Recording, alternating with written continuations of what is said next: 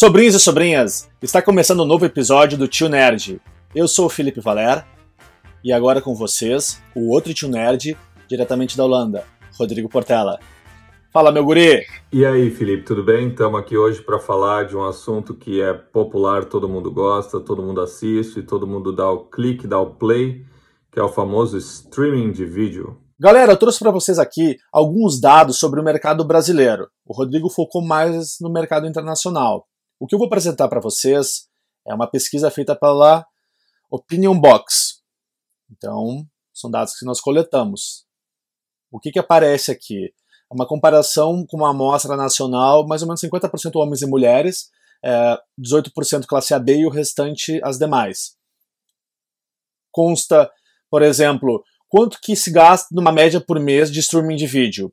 O valor ficou mais ou menos em torno de 21 a 50 reais. Comparado com 2019 com 2020, ficou sem oscilação. Nisso também a gente tem os fatores que influenciam essa compra de um serviço de streaming, que é basicamente o preço e as séries e filmes favoritos.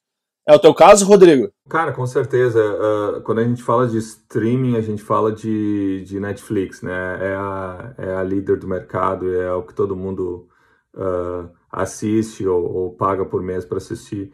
Um, eu fiz uma comparação com duas coisas que eu gosto muito, por exemplo, que é Netflix e Coca-Cola. Uh, uh, só para comparar né, a popularidade da, das duas marcas, a Coca-Cola só não é vendida em Cuba e na Coreia do Norte. E, e, e, a Netflix só não, não, é, não é possível assinar na China, em Crimeia, que é aquela zona de, de guerra lá, na Coreia do Norte e na Síria. Então, basicamente, está uh, em todo lugar. Tem um, tem um dado de, de, de 2020 que é 180 milhões de assinantes tem a Netflix, sendo que 100 milhões são de fora dos Estados Unidos. Um, os caras têm um lucro de 16 bilhões por, por ano. Isso é dado de 2018, os 16 bilhões. Uh, outra curiosidade da Netflix é que os caras começaram com uh, o mercado de entrega de DVD por correio lá em 1998. Era aquela galera assim preguiçosa de querer ir lá na, na na, na, na, Blockbuster, saca? E fazia, fazia a compra dos DVDs por correio e depois entregava de novo por correio. Hoje em dia a Netflix já tem três segmentos, que é o mercado interno de streaming, que é só os Estados Unidos, uh, mais ou menos 80 milhões de assinantes por mês. Uh, o mercado externo, 100 milhões de, de assinantes no mercado externo, que é todo o resto do mundo. E a entrega de DVD por correio ainda faz parte do, do mercado do, dos caras. Uh, é, é o maior serviço hoje em dia. Os dados apontam que, comparado com os últimos 12 meses, o mercado ou o consumo de streaming de vídeo no Brasil ele cresceu. Mais ou menos uns 10%. Mas comparado com os próximos dois meses, ele vai dar uma estabilizada pelo excesso de concorrentes. Isso a gente pode ver também quais são os dispositivos mais utilizados para esse streaming de vídeo. Basicamente, em 2019 era o smartphone, e em segundo, uh, Smart TV. Aí aconteceu o contrário esse ano. A Smart TV cresceu e o smartphone caiu. Então isso já é um dado bem interessante. E o dispositivo que a galera mais usa hoje é o a Smart TV. Como é que tu assiste os teus filmes, Rodrigo? Ou os teus seriados? Quando a gente fala em seriado e filme, com certeza é na TV, porque a galera gosta de assistir com a melhor qualidade, a melhor, melhor imagem possível. Mas, por exemplo, quando tu vê os dados do, do, do YouTube, uh, lá os caras estão falando que a cada ano dobra a quantidade de telefones que assistem streamings uh, do YouTube. Aquelas lives que o pessoal posta no YouTube. Porque live já é uma coisa muito mais assim, eu vou assistir do ônibus, indo para casa, enfim, enquanto eu tô cozinhando, enquanto eu tô passeando com o cachorro, aquela coisa assim. Uh, então, depende do segmento, né? São, são dispositivos diferentes que a galera usa para assistir. A live não precisa ter a qualidade 4K, mas o filme, a série precisa. Então, é, é essa, é, essa é a diferença. Uh, o, o, fazendo também uma comparação do, do, da Netflix, uh, só 2,8 minutos são assistidos em smartphone por, uh, por dia na, na Netflix, o que é pouco. Mas se, se tu for olhar na, num computador, no desktop, a média já é de 35 minutos de Netflix. Então, a Netflix é, é, é, justamente aquela, aquele momento que tu senta no sofá e tu põe ou o computador para assistir ou a TV. A pesquisa apontou que o comportamento do consumidor não foi alterado drasticamente ao longo dos últimos 12 meses. O que alterou foi o relacionamento com as marcas. Um ano atrás, a gente tinha um controle quase absoluto da Netflix, pelo menos no mercado brasileiro. No mundial também, mas o foco agora é o brasileiro. Porém, nesse um ano surgiram players gigantescos com muita força e com valores mensais competitivos. Só rapidamente para citar que algumas empresas, a gente tem a Prime, Prime Video da Amazon, o Crackle, Fox Play, iTunes Store, HBO, Google Play, Globoplay, Netflix, Now e Telecine Play. Mercado bem competitivo. E nas marcas mais conhecidas, ela continua sendo a primeira.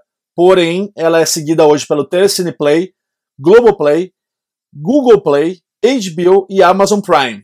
A intenção de compra desses serviços em 2019 é, basicamente foi que os consumidores consideraram comprar o serviço da Netflix. Esse ano continuou em primeiro, mas o Telecine Play e a Globoplay cresceram e estão se tornando hoje os principais concorrentes do Brasil.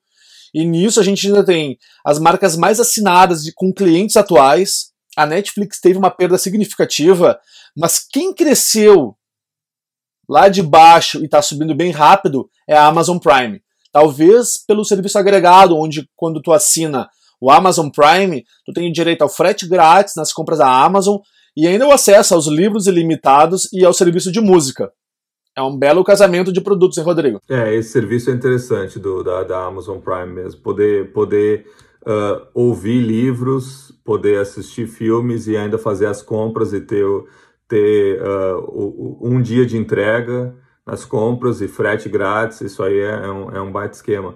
Uh, eu não sei se tu citou o Hulu, também é um serviço que é bem, bem famoso nos Estados Unidos.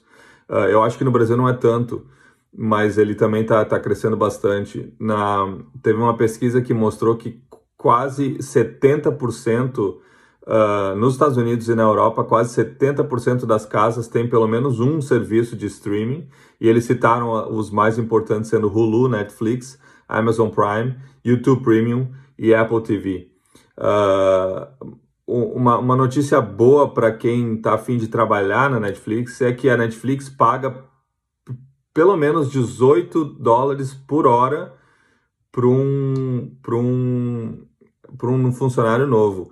E o mercado da Netflix na América Latina é o que mais cresce em termos de, de número de assinantes e do crescimento mesmo da marca. Então, se tu fizer a conversão 18 dólares dá 108 reais mais ou menos, uh, fazendo vezes 40 dá 4.300 reais por semana e fazendo vezes 4 dá 17 mil reais por mês.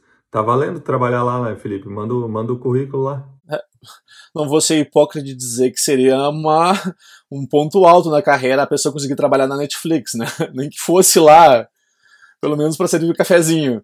Mas ainda tem dois dados que eu considerei bem interessantes sobre o mercado brasileiro de streaming, que no que eu tinha explicado inicialmente, o comportamento não mudou tanto, mas a relação com as marcas teve uma mudança drástica.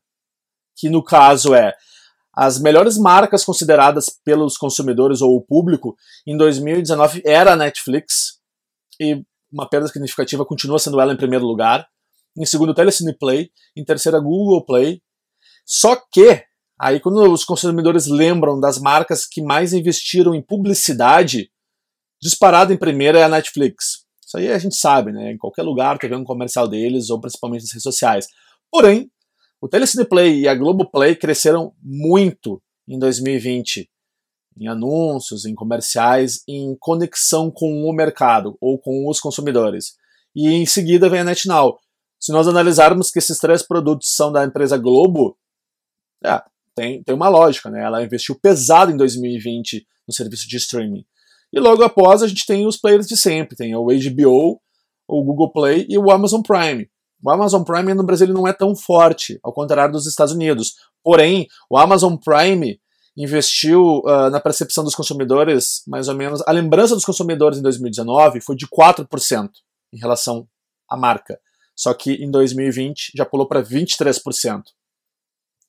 Talvez, Rodrigo, em 2021 a gente tenha um mercado bem diferente até do que é 2020, hein? Eu li um, um artigo em que a, a, a, a reportagem fez uma pergunta para as pessoas sobre qual era o canal de TV mais lembrado e o canal de TV mais importante do momento nos Estados Unidos isso.